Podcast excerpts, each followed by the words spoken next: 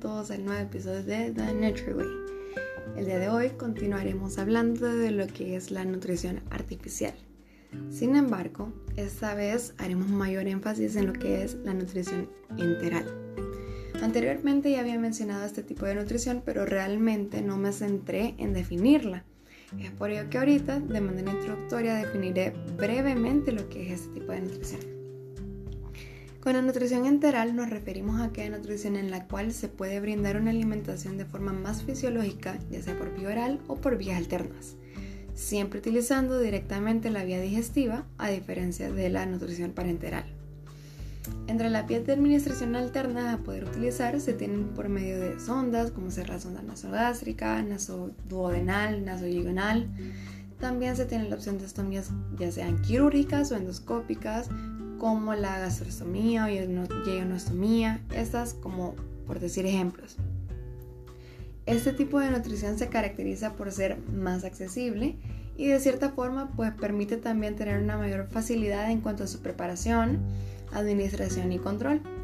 De igual forma, este tipo de nutrición permite que se mantenga una funcionalidad del, del tracto gastrointestinal, preservando de esa manera su integridad, ¿verdad? Y bien, ya explicado esto, me parece apropiado poder mencionar y dar respuesta a una consulta que me realizaron por mensaje hace unos cuantos días, la cual hacía mención del caso de un señor que estaba presentando problemas en cuanto a la tolerancia de alimentos sólidos y le era difícil eh, pasar los líquidos, ¿verdad? De esta forma se cuestionaba qué tipo de acciones serían las más adecuadas para tomar en cuenta y ayudar para la correcta alimentación de dicho señor. Por lo tanto, para dar respuesta a esta consulta es importante recordar que nuestra vía de preferencia por siempre debería de ser la vía oral, es decir, la alimentación normal, agotando instancias en cuanto a la modificación de volumen, consistencia y textura. Modificaciones que deben de ser brindadas y vigiladas por un profesional de la nutrición, ¿verdad? Ahora, respondiendo a la incógnita, evidentemente se percibe un problema de disfagia, es decir, que se cuenta con problemas de dilución, la cual, si es leve, puede ser tratada con modificaciones en su dieta habitual, siendo estas la utilización de espesantes a los líquidos o el consumo de alimentos con una consistencia semisólida, como ser purés o cremas.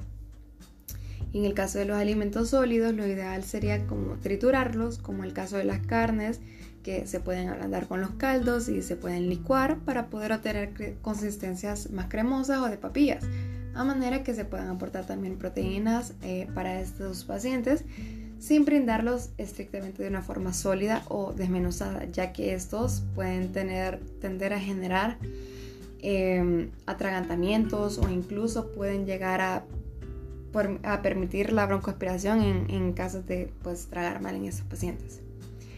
Por otro lado, si el aporte de los alimentos continúa siendo insuficiente, se necesitará suplementar la alimentación con fórmulas especiales para estos casos, siempre por, viola, por oral, perdón, las cuales tienden a ser algo más espesas que lo usual, o en caso de no ser así, si el paciente no tolera los suplementos que son ciertamente líquidos, pueden hacerse uso de módulos espesantes. Sin embargo, si el paciente continúa sin superar al menos un 50% de sus requerimientos de las formas anteriormente mencionadas, es decir, por vía oral o en su dieta eh, puré, por decir así, será realmente necesario el uso de la nutrición enteral por sonda, buscando vías alternas. Aunque aquí igualmente habría que tomar en cuenta ciertas consideraciones para poder seleccionar la vía de administración ideal para el paciente. Para elegir la vía de administración ideal será necesario tener en cuenta el periodo de duración de esta nutrición, si será necesaria por menos o por más de cuatro semanas, la tolerancia del paciente, si tiene riesgo de aspiración o si tiene otras patologías base que podrían contraindicar este tipo de nutrición. Y así como estas hay muchas consideraciones a tener que evaluar en realidad. Sin embargo, se ha considerado que entre las vías alternas más adecuada, se podría decir, se tendría la sonda nasogástrica, eh, que generalmente se utiliza cuando la nutrición eh, enteral será por un corto periodo de tiempo. Y esto se dice ser algo más fisiológico.